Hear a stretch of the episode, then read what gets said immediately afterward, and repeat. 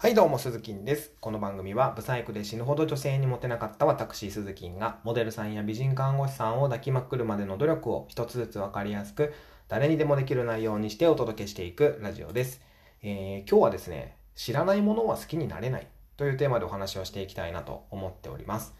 えー、まあ、例えば子供の頃って好きな食べ物何？って聞くと、まあ、ハンバーグとか、カレーとか、オムライスとか、まあ、うちの子だと、まあ、餃子とメロンパンとお菓子なんですけども、まあ、それはさておいて、でも、大人になると、うん、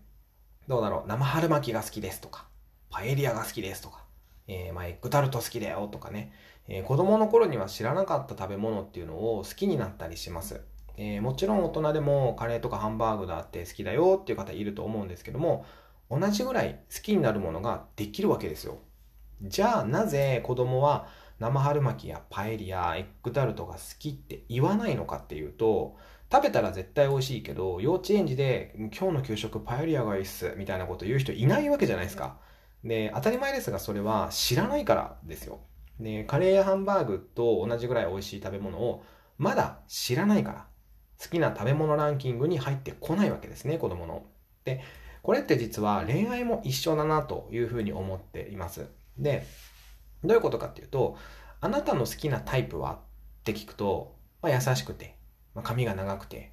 で、まあ、明るくてとかって返事がよく返ってきますけども、じゃあ、どんな優しさが本当に優しくて、なぜ髪が長い人が好きで、どうして明るい人が好きなんですかって聞かれたら、おそらくみんな答えられないと思うんですね。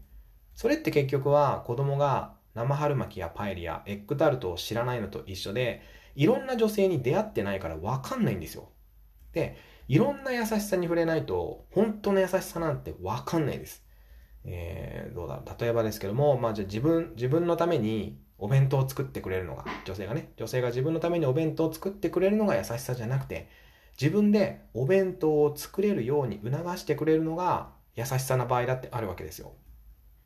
で、はたまた、運転中に猫ちゃんが車にひかれてしまって、で、それを見ちゃってね、で、かわいそうで泣いちゃうっていうのも優しさではあるんですけども、その猫ちゃんを毛布でくるんで、動物霊園に引き取りに来てもらって、自腹で数万円払って成仏させてあげるっていうのも優しさです。で、知らないと選択肢にも出てこないわけで、自分の選択は常に自分が知っている世界での選択に過ぎないわけですよ。でも、世界はもっと広いんです。自分が思ってるよりも世界はもっともっと広い。最初から自分の好きなタイプを決めちゃうから出会いがないって思うんですよ。視野を広く持つことでもっともっと好きなタイプの女性と巡り会えるかもしれないわけですよ。なので好きなタイプっていうのは遊び尽くしてからじゃないと分かんないはずなんですよ、本当は。ちなみに僕はもともと、えー、モテなかった頃ですね、は髪が長くて、こう、ゆるふわのパーマかかってて、スラッとしているね、こう、おとなしい、こう、綺麗め系の女性が好きだったんですよ。で、そんな女性をね、ずっと探していたわけなんですけども、でも、いろんな女性とデートを重ねていくとですよ、実は、ショートカットで、身長が低くて、勝ち気で元気な女性がタイプなんだって分かったんですね。いや、これは自分でもびっくりです。真逆ですからね、自分が思ってたタイプと。うん。正直びっくりしています。で、今の妻はこんな感じのタイプですね。ショートカットで身長が低くて、勝ち気で元気な女性っていうのが、えー、今の妻です。だからもともと僕が思っていた好きなタイプとは、真逆の女性と結婚してるわけですよ。これでも自分の知らない世界に飛び込んだからこそ分かったことなんですね。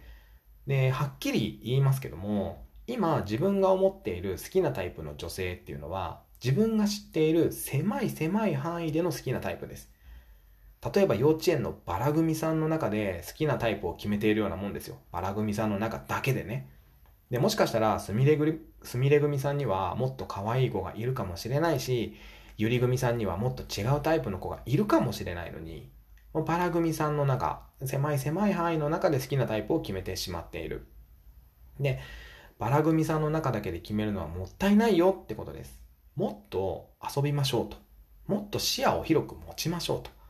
一度きりの人生なので、もっともっとね、世界を遊び遊び尽くしてもいいんじゃないかなというふうに思っている次第でございます。はい。